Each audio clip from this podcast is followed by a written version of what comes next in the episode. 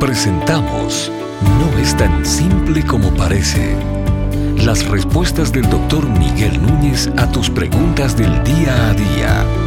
Bienvenidos.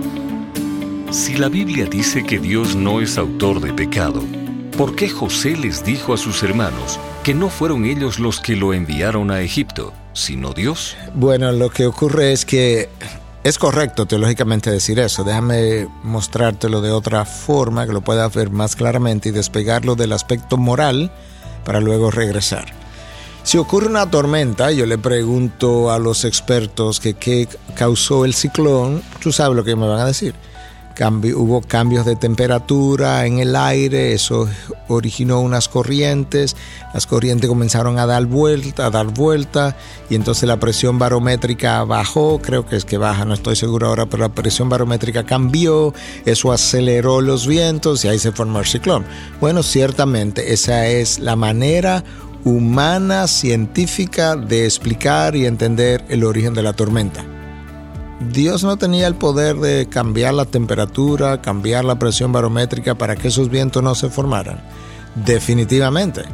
¿Quién es la causa última de que la tormenta se formara? Dios, porque Él vio los cambios de temperatura y no hizo nada para cambiarlo. Bueno, tan pronto no hizo nada para cambiarlo, permitió que se formara y si permitió que se formara, Él es. En ese sentido, Él es el causante. Déjame mostrarlo de otra forma.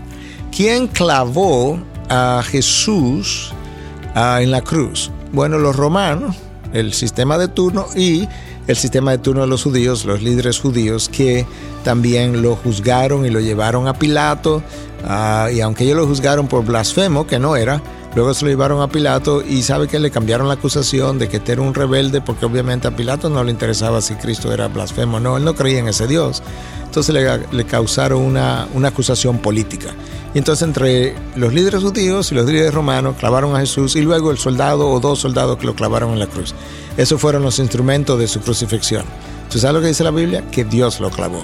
Ah, ¿Por qué? Porque lo permitió. ¿Y dónde está eso? Romanos 3, 25 y 26, que dice que Dios lo exhibió públicamente como propiciación, que es un sacrificio ofrecido para calmar la ira de Dios, como propiciación ah, por gracia, por medio de la fe, para que nuestros pecados, para que Dios entonces, por medio de ese sacrificio, pudiera ser justo, como justo, bueno, porque ah, Dios no podía dejar su justicia incumplida y la cumplió en la cruz sobre los hombros de su Hijo. Dios fue justo y al mismo tiempo dice, y que Dios fuera el que justifica, porque Él me va a justificar a mí, me va a dar salvación por medio de lo que Cristo hizo. Entonces fue Dios que exhibió a su Hijo. De hecho, en el libro de Hechos capítulo 4, Uh, quizás versículo 24, 25, si mi memoria no me falla, pero ciertamente en el, en el capítulo 4, de hecho, se nos dice que en Jerusalén se juntaron Pilatos, Herodes, los judíos, los gentiles, para hacer todo cuanto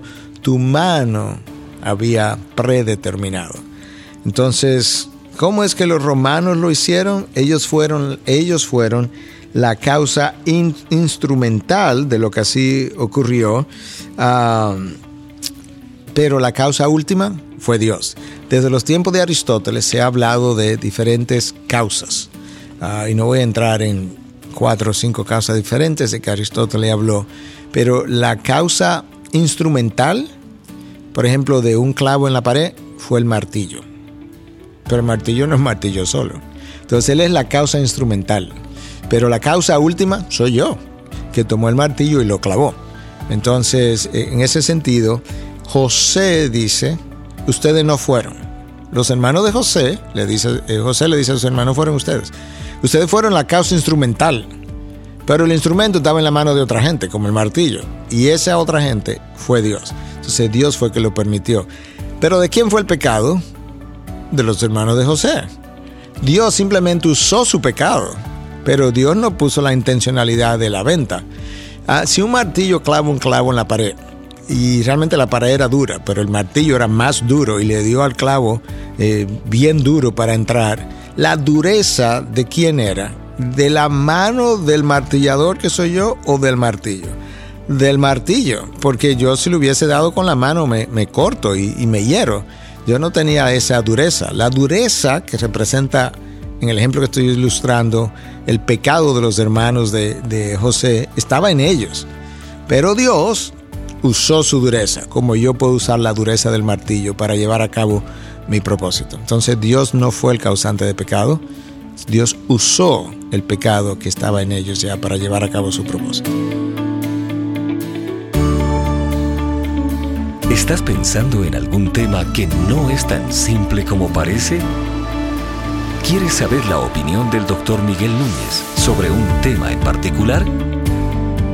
Envíanos tu pregunta a través de nuestra página de internet integridadysabiduría.org. Gracias por tu gentil atención y será hasta la próxima.